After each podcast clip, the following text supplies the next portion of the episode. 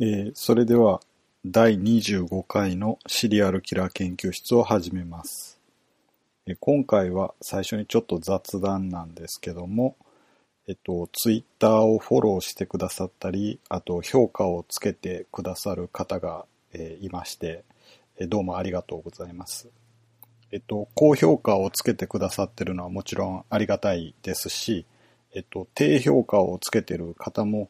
やっぱりなんかこう、低評価をつけなきゃって思わせる何かがあったんだと思いますので、まあそれが、えっと、いまいち聞きにくいとか、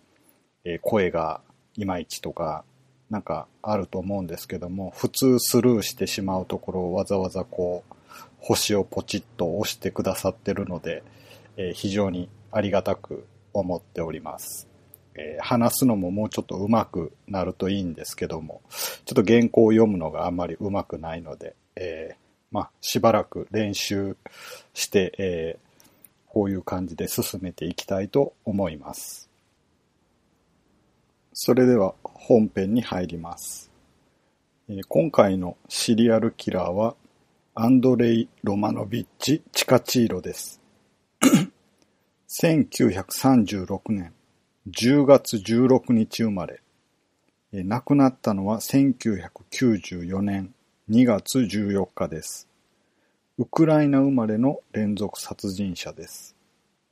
ロストフの殺し屋、赤い切り裂き魔などの呼び名で知られています。1978年から1990年にかけて、主にロシア、ソビエト連邦社会主義共和国内で52人を殺害したとして、殺人罪を言い渡されました。一部の犠牲者は、当時のウクライナソビエト社会主義共和国と、ウズベクソビエト社会主義共和国で殺されています。ウズベクソビエト社会主義共和国というのは、現在のウズベキスタン共和国です。ウクライナ共和国もウズベキスタン共和国も1991年に独立しています。当時のソビエト連邦では、チカチーロ以前にも連続殺人犯は存在していましたが、公式見解としては、連続殺人は資本主義の弊害によるものであり、共産主義である我が国には、この種の犯罪は存在しないとされていました。チカチーロの犯罪については、民警、ソ連内務省管轄の文民警察組織内部では、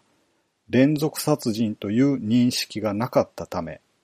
組織だった捜査は行われませんでした。チカチーロの犯行範囲がソ連全土に及んだことや、犠牲者が男女を問わなかったことから、同一犯の犯行とは考えられなかったため、チカチーロは逮捕されることなく、犠牲者を増やす結果となってしまいました。最終的に KGB が捜査に介入して逮捕されることになりました。チカチーロは1936年10月16日に現在のウクライナ共和国スムスカヤ州ヤブロチチノエ村に生まれました。1930年代のウクライナはソ連の穀倉地帯、パンの宝庫として知られていました。スターリンによる農業経済を通じて実施された共産主義の政策、いわゆる計画経済は大きな失敗を引き起こして、最終的には大規模な飢饉を引き起こしました。人口が減少するほど多くの国民が餓死してしまいます。チカチーロが生まれた頃は、まだ飢饉の影響が広く感じられる時代で、欠乏の影響がありました。ソ連がドイツとの戦争に参戦した時に、さらに悪化して、ウクライナが爆撃の対象にされました。タチアーナという妹が一人いる他に、母親の証言によると、飢えた隣人に誘拐されて食べられてしまったステパンという兄がいたそうですが、実際に起こったことなのかどうかは定かではありません。このような外的苦難、環境のひどさに加えて、チカチーロは生まれた時に水頭症、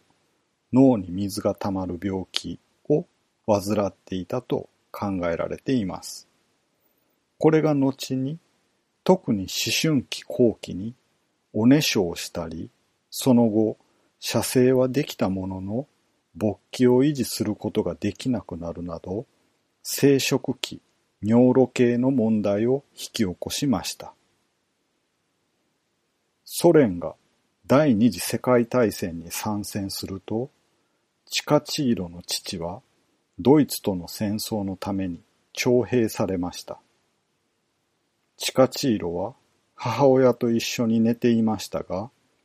慢性的な夜尿症、おねしょをしたために、症状が出るたびに母から暴行を受けて、屈辱的な日々を送っていました。戦争はチカチーロに心的外傷をもたらしました。ウクライナを覆っていた飢饉の間に、ヨシフ・スターリンがウクライナの農民からウクライナ全土の収穫物を強制的に収奪しました。その結果、ウクライナの至るところで次々と餓死者が出た上、カニバリズムが急激に増えたことも報告されています。このことをホロドモールと言います。ウィキペディアから抜粋しますと、ホロドモールは1932年から1933年にかけてウクライナ人が住んでいた各地域で起きた人工的な大飢饉です。アルメニア人虐殺、ホロコースト、ポルポト派による虐殺、ルワンダ虐殺等と並んで20世紀の最大の悲劇の一つに数えられます。ウクライナ人たちは強制移住により家畜や農地を奪われたために400万人から1450万人が死亡しました。また600人以上の出生が抑制されました。この大飢饉が当時のソ連の最高指導者ヨシフ・スターリンによる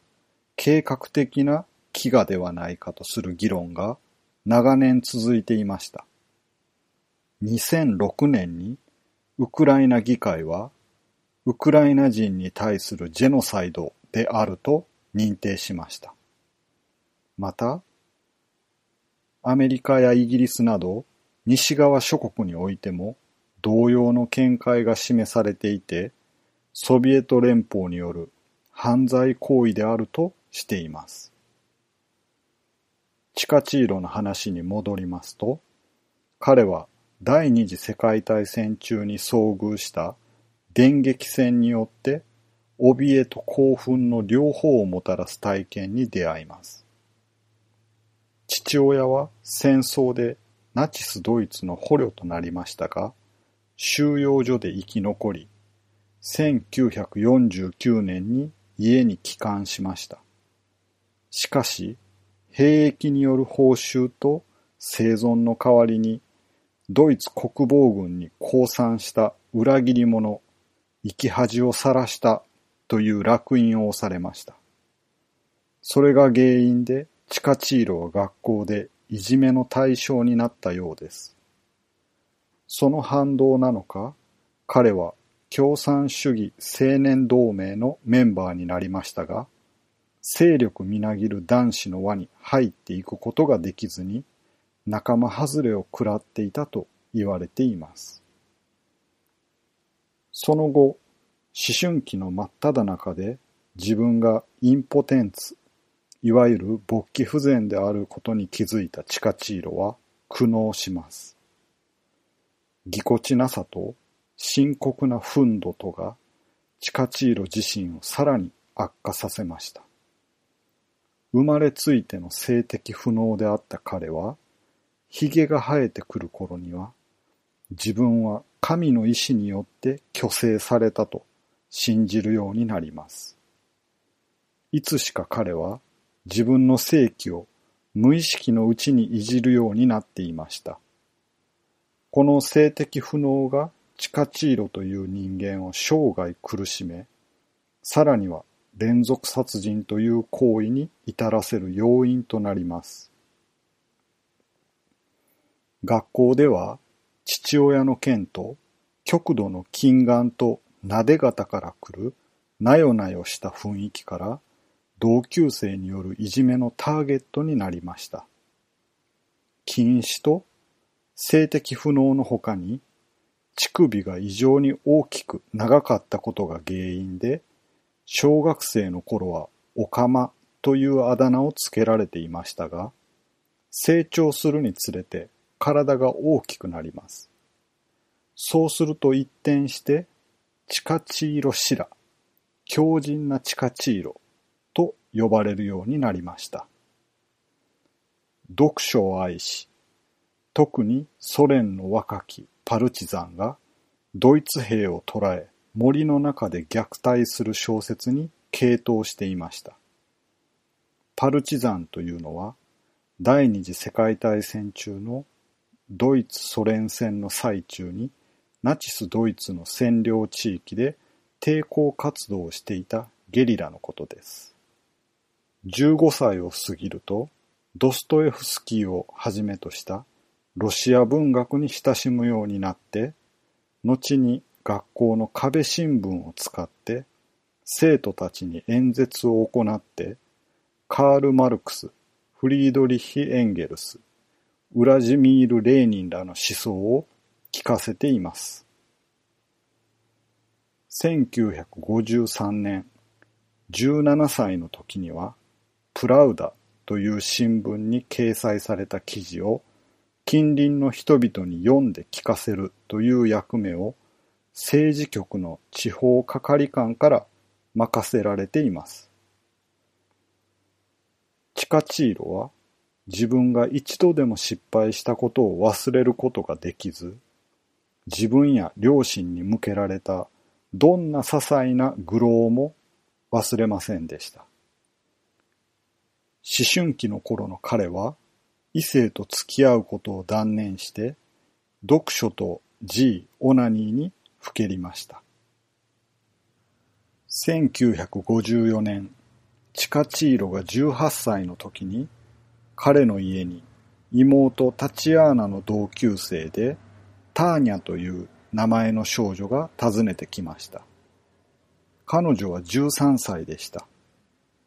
年齢に比べて大人びていたターニャを見たチカチーロは、彼女の背後から襲いかかって強引に成功を試みました。しかし彼の正規は勃起しませんでした。別の資料では、これはチカチーロが15歳の時に起きたと書かれています。短時間の交わりの後にすぐに射精してしまったと報告されています。この交わりというのは、挿入の有無は書かれていなかったので、挿入はできなかったのかもしれません。だらだらと射精したとも書かれています。射精はしましたが、立たなかったことから、ターニャはチカチーロを罵って、彼は激しい後悔と劣等感に打ち震えました。この屈辱がその後の性的経験のすべてに影響を与えていて、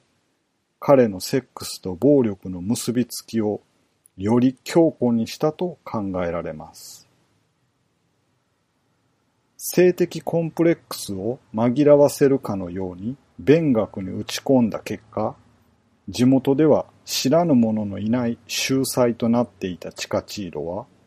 ソ連におけるパワーエリートを志し、名門モスクワ大学法学部の受験に挑みますが、失敗します。本人は、成績は良く試験の手応えも十分だったのに、父がドイツ軍の捕虜になったばかりに不合格になったと信じて疑いませんでした。自分の才能を過大評価したチカチーロは大きなルサンチマンを抱いたまま年を重ねていきます。ルサンチマンというのは恨みの念というか弱者が強者に対して憤り、怨恨、憎悪、非難の感情を持つことです。このような感情を持ちながら成長していったと考えられます。モスクワ大学不合格の挫折を乗り越えられなかったチカチーロは、翌年の再受験や別の大学への進学を断念して、不本意ながら工業専門学校に進みます。そこでは通信工学を専攻して、卒業後は通信技師、いわゆる電話技師として働く傍ら、35歳の時に通信制大学で大学卒業資格と教員資格を取得して、ノボシャフチンクスで教師になることを目指します。19歳の時、チカチーロはタチアーナ・ナリツなどという17歳の少女と恋に落ちます。二人は会うたびに互いを求め合い、すぐに性的行為に及びました。二度セックスをしようと試みたにもかかわらず、チカチーロはやはり性的不能でした。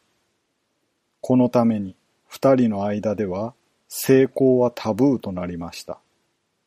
チカチーロはこのままだと彼女に見切りをつけられてしまうのではないかという焦燥感に駆られて、今度こそはという思いで成功に再び挑みました。精力剤を飲んだり、木の葉をすりつぶしたものを自分の性器に塗りつけるなど、必死にいろいろ試みましたが、そんなチカチーロに対してタチアーナは辟易して、さらには気味悪がるようになってしまいます。結局、チカチーロの性器は勃起しないまま射精してしまいます。チカチーロは2年間の兵役に行きます。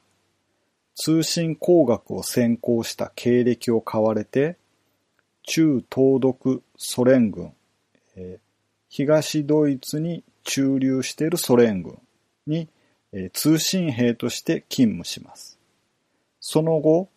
青年共産主義同盟の要請で、モスクワから1300キロほど離れたニジニタギルという町にある基地に配属されました。彼はこの地の寒さで皮膚が裂けて肉がむき出しになるほどの赤切れに悩まされました。しかし、この時期のチカチーロは、同僚や上司の評判が良く、ほぼ順調に任務を果たしていました。1960年に陸軍を除隊したチカチーロは、家族が住むヤブロチュノア村に一旦戻り、ロシアとの国境付近に仕事を求めて移動しました。ロストフ・ナ・ドヌーから30キロほど離れたロリロディオノホ・ネスタビエスエフスキーという町で電話工として働き始めます。働き出して生活が安定したチカチーロは家族を呼び寄せて一緒に過ごしました。この生活は1962年、チカチーロが26歳の時に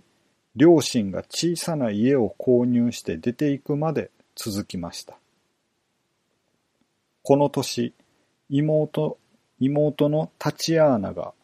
ワシーリーという青年と結婚しています。この頃のチカチーロは暇を見つけては一日に何度も G 行為をするようになっていました。まるで硬くならない自分の性器をしごくようにして G にふけっていたようです。この電話工時代、チカチーロは仕事仲間と電信設備の修理に行きますが、仲間に隠れて G 行為を行っていたところを、運悪く同僚に発見されます。同僚からひどく馬鹿にされるという致命的な失敗を犯しました。さらに、チカチーロは妄想をするようにもなりました。最初、か弱い女性は嫌がっていますが、最後はチカチーロの腕の中で抵抗を弱めて、彼の自由にされるというものでした。妹のタチアーナは、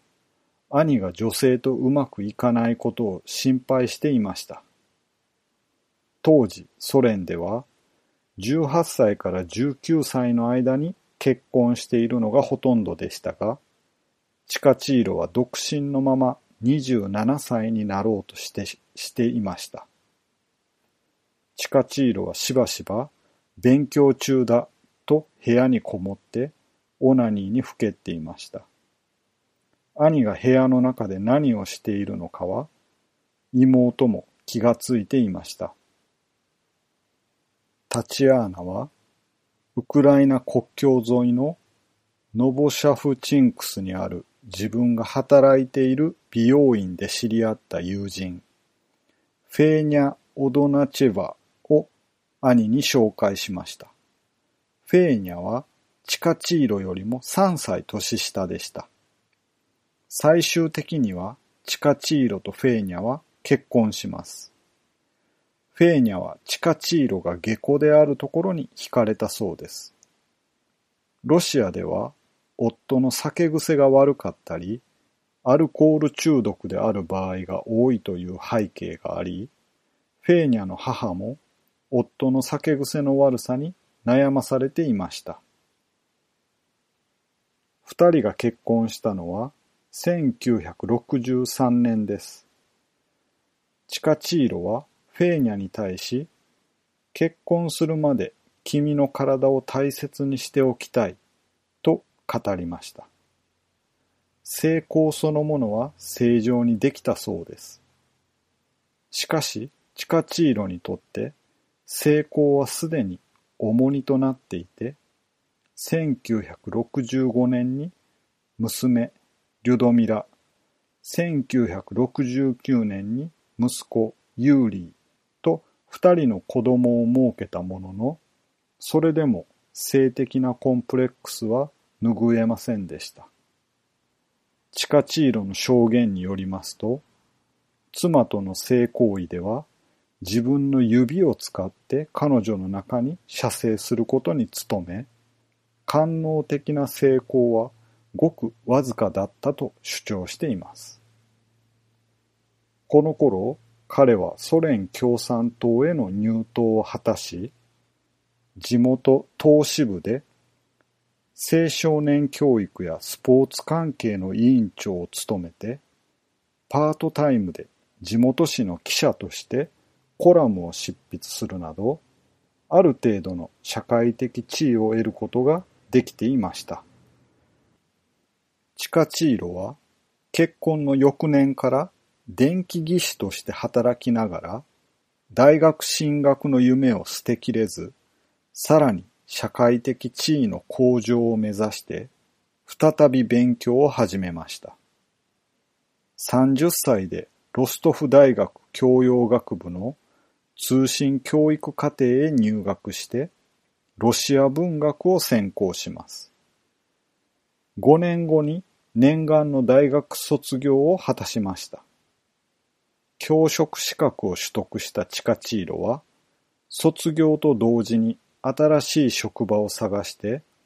ノボシャフチンクスで小学校の教師の職を得ることができました。しかしこの頃、若い女性との触れ合いが一生の仕事にならないだろうかという考えも持っていました。チカチーロは1971年から1981年まで小学校や職業訓練学校の教師を務めていました。強度の禁止であったのに、メガネをかけることを嫌ったチカチーロは、30歳の時に自動車免許を取得するまでメガネを購入しませんでした。教師としては、最初に赴任した小学校の教室で授業を行おうとしたところ、まるで身動きが取れなくなってしまいます。教壇に立っても極度の上がり症が出てしまい、子供たちを全く指導できませんでした。担当していた上級生のクラスを学級崩壊に陥らせてしまっていて、教師としてはかなり不適格だったと考えられます。共産党員であったため、チカチーロは校長の行為で副校長待遇として迎え入れられましたが、能力不足を露呈したため、ほどなく解任されてしまいます。また、チカチーロは、この小学校や後の職場となる職業訓練校にて、数度のわいせつ事件を起こしています。上級生のクラス担任を外されてから、チカチーロは低学年のクラスだけを指導するようになりましたが、その後、チカチーロ先生は体を触るという噂が立つようになります。実際に自分の女生徒の体に触れて、わいせつな行為に及んでいました。通勤途中のバスや電車の中で少女にわいせつな行為をしていたことを同僚に目撃されて校長に報告されていました。後に校長から追及されて最終的には辞職させられています。その後、GPTU 第39職業訓練学校に転任しましたが、職員の削減という理由で1978年9月に退職させられ、シャフトゥイの第33職業訓練学校の教師兼社官として赴任することになりました。ここでは授業中に自分の正規をいじる癖を生徒たちから嘲笑されてガチョウというあだ名をつけられます。さらに、夜尿症や体臭が臭いという理由で生徒たちに馬鹿にされました。ここでの仕事以来、チカチーロは少女だけでなく、少年男児にも目を向けるようになります。ある夜、チカチーロは寮で眠っていた15歳の少年のもとに忍び込んで、少年の下着を下ろしてフェラチオをしながら自分の性器もいじくり回していましたが、少年が気がついて抵抗されると遁走しました。このことを翌日に全校に知られたことで、生徒たちからさらに愚弄され、同僚も陰でチカチーロを笑いました。その後、チカチーロは散歩中に生徒から襲われて、怪我も負っています。この事件がきっかけで、ジャックナイフを携帯するようになりました。このナイフが後に引き起こす連続殺人で使用されることになります。着々と殺人鬼としての条件が揃っていきます。以上で前編を終わります。今回は主にチカチーロの生い立ちを紹介しました。殺人については次回後編で発表したいと思います。